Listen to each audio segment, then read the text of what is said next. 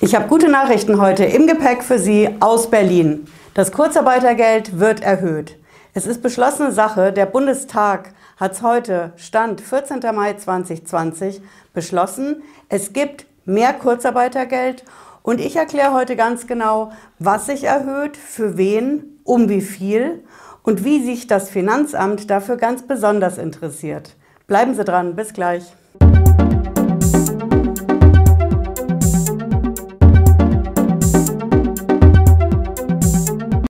Ich bin Patricia Lederer, ich bin Rechtsanwältin in der Frankfurter Steuerrechtskanzlei Lederer Law. Ich freue mich, dass Sie heute dabei sind. In Berlin war am Donnerstag, 14. Mai 2020, die Hölle los. Olaf Scholz, der Bundesfinanzminister, hat das Milliardenloch in der Steuerkasse verkündet und der Bundestag hat im Eiltempo verschiedene neue Vorschriften und Gesetze verabschiedet. Eins davon, ich habe es hier mitgebracht, ist die Sache, das Kurzarbeitergeld wird definitiv erhöht. Sie finden hier unten in der Videobeschreibung den Link und wir schauen uns das jetzt mal ganz genau an. Der Status quo aktuell beim Kurzarbeitergeld, der ist ja so, ich bekomme maximal 60 Prozent von meinem letzten Nettogehalt. Wenn ich eine Familie habe, Kinder, dann sind es 67 Prozent. Aber das ist der Ist-Zustand. Und da haben einfach viele gesagt, das reicht nicht. Das reicht vorne und hinten nicht zum Überleben. 60 Prozent vom letzten Netto mit Familie 67 Prozent, das muss rauf. Und das geht jetzt auch rauf. Die Bundesregierung nennt das ganze Ding Sozialschutzpaket Teil 2. Und da steht Folgendes drin. Die ersten drei Monate, die bleiben unverändert. Also in den ersten drei Monaten vom Kurzarbeitergeld bekomme ich nach wie vor 60 Prozent oder plus 7 Prozent, wenn ich eine Familie habe. Aber ab dem vierten Monat vom Kurzarbeitergeld, da steigt das. Das steigt von 60 Prozent auf 70 Prozent, auch wieder plus 7 für die Familien. Und ab dem siebten Monat steigt es auf 80 Prozent, auch wieder plus 7 für die Familien. Das ist schon mal nicht schlecht. Der Anstieg von 60 Prozent aktuell auf 70 Prozent vom letzten Netto, wenn ich vier Monate in Kurzarbeit bin und später ab dem siebten Monat sogar auf 80 Prozent, ist eine Hausnummer. Jeweils 7 Prozent on top für die Familien. Aber im Eifer des Gefechts hat die Bundesregierung einen entscheidenden Teil vergessen. Das ist die Steuerfalle.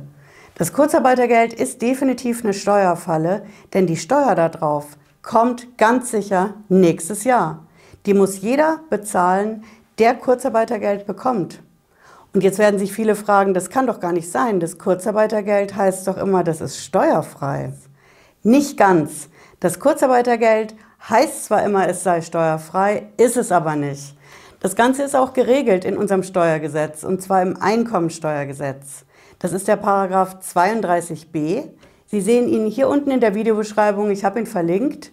Da steht drin, dass das Kurzarbeitergeld eben nicht steuerfrei ist.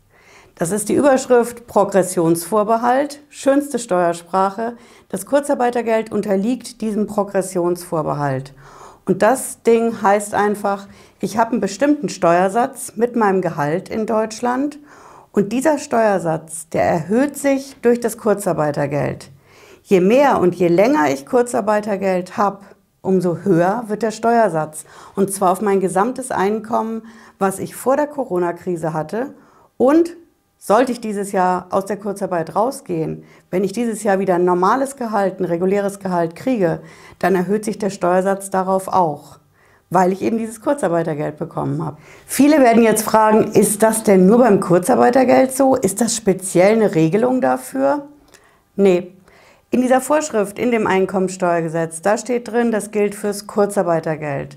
Das gilt genauso fürs Insolvenzgeld, fürs Mutterschutzgeld, fürs Arbeitslosengeld. Alles, was so eine Lohnersatzfunktion hat, das unterliegt diesem Progressionsvorbehalt in der Steuersprache. Das heißt, es erhöht den Steuersatz auf mein Einkommen. Und was das genau in Euros ausmacht, das zeige ich Ihnen jetzt. Sie können sich das ganz einfach selber ausrechnen. Ich zeige das hier mal. Ich habe einen Rechner genommen aus dem Netz, das ist von der Seite steuertipps.de. Und wir gehen es einfach mal der Reihe nach durch, wie sich das da ausrechnen lässt.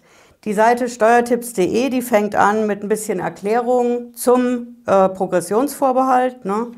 Dann geht es weiter mit dem Veranlagungsjahr. Da ist 2019 vorbelegt, geht natürlich nicht. Ne? Wir machen mal 2020 draus. Ne? Zack.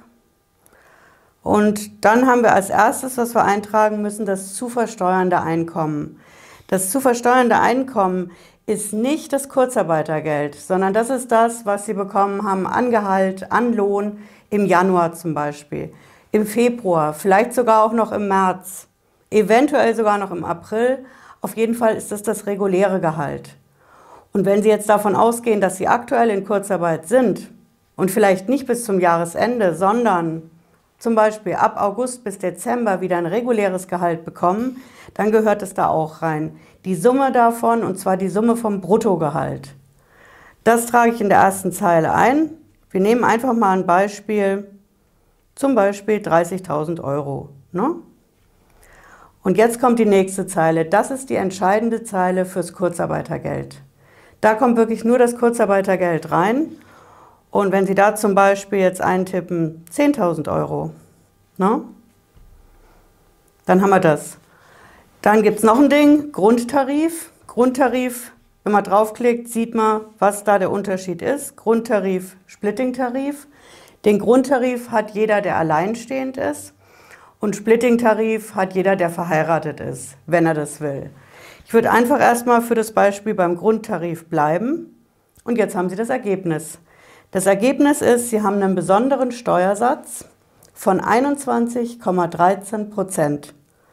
Und drunter sehen Sie, wie sich das aufgliedert. Da steht Ihre Einkommensteuer 6.339 und drunter ist das aufgeschlüsselt. Das ist einerseits die reguläre Einkommensteuer aufs reguläre Gehalt, das sind 5187 und drunter kommt es die Steuer auf die Lohnersatzleistungen. Und die Lohnersatzleistungen, das ist das Kurzarbeitergeld. Das löst, wenn es in, zum Beispiel 10.000 Euro ausmacht, dann löst es eine Steuer aus von 1.152 Euro.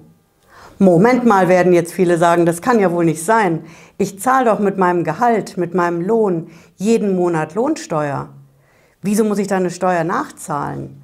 Das ist einfach so, Firmen, die ihre Mitarbeiter in Kurzarbeit schicken, die bezahlen keine Lohnsteuer mehr auf dieses Kurzarbeitergeld. Ich habe also, wenn ich die Steuererklärung 2020 abgebe nächstes Jahr und ich muss sie abgeben, weil ich das Kurzarbeitergeld bekommen habe, dann habe ich einen Teil, der betrifft mein Gehalt. Ja, da habe ich Lohnsteuer bezahlt. Und ich habe den Teil mit dem Kurzarbeitergeld. Und auf das Kurzarbeitergeld hat niemand Lohnsteuer bezahlt. Nicht ich und auch nicht die Firma, für die ich arbeite. Und deswegen sind hier in diesem Beispiel unten diese 1152 Euro. Das ist meine Steuernachzahlung, die mir nächstes Jahr droht. Und es kommt noch dicker. Wenn ich die Steuererklärung nicht alleine abgebe, sondern zusammen mit meinem Partner, mit meiner Ehefrau, meinem Ehemann, dann erhöht sich der gesamte Steuersatz für das gesamte Familieneinkommen nur wegen des Kurzarbeitergelds.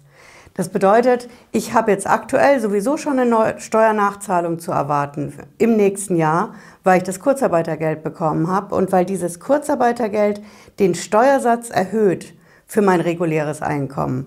Wenn ich jetzt aber eine Steuererklärung gemeinsam abgebe, dann erhöht mein Kurzarbeitergeld den gesamten Steuersatz für das gesamte Einkommen. Also auch das von meinem Mann, von meiner Frau, von meinem Partner und dann fällt die Steuernachzahlung noch höher aus.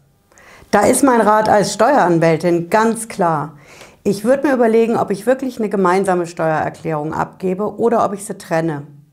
Ich kann das jedes Jahr neu entscheiden. Ich kann sagen, okay, wir wollen diese gemeinsame Veranlagung, Zusammenveranlagung heißt das in der Steuersprache. Damit wollen wir eigentlich diesen positiven Splitting-Tarif bei der Steuer nutzen. Aber jetzt mit diesem besonderen Corona-Kurzarbeitergeld macht das für uns nicht Sinn. Das kommt einfach zu teuer, weil wir eben so eine hohe Nachzahlung bekommen durch diesen erhöhten Steuersatz. Und deswegen würde ich mir überlegen und ausrechnen, ob ich nicht eine getrennte Veranlagung mache. Weil auch wenn ich verheiratet oder verpartnert bin, kann ich sagen beim Finanzamt, ich will in diesem einen Jahr oder in anderen auch, aber jedenfalls jahresbezogen getrennt veranlagt werden. Und dann geht zumindest dieser Schuss nach hinten los mit dem Kurzarbeitergeld, nur bei dem, der das Kurzarbeitergeld gekriegt hat und eben nicht beim Partner, beim Ehemann oder bei der Ehefrau.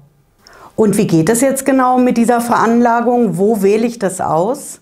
Das ist ganz einfach. Wenn ich die Steuererklärung entweder einreiche mit Elster oder mit einer Steuersoftware, dann gibt es ganz am Anfang, da wo ich meine Adresse eintrage, mein Geburtsdatum, meinen Beruf, da gibt es eine Rubrik, wo ich sagen kann, ich will einzeln veranlagt werden oder gemeinsam mit meinem Partner.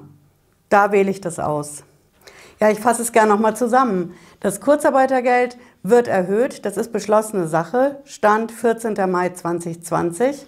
Bundestag hat es beschlossen und Bundesrat schießt am Freitag nochmal nach, dann ist das Ding in trockenen Tüchern. Das Kurzarbeitergeld wird dann erhöht von aktuell 60 Prozent auf 70 Prozent ab dem vierten Monat und auf 80 Prozent ab dem siebten Monat.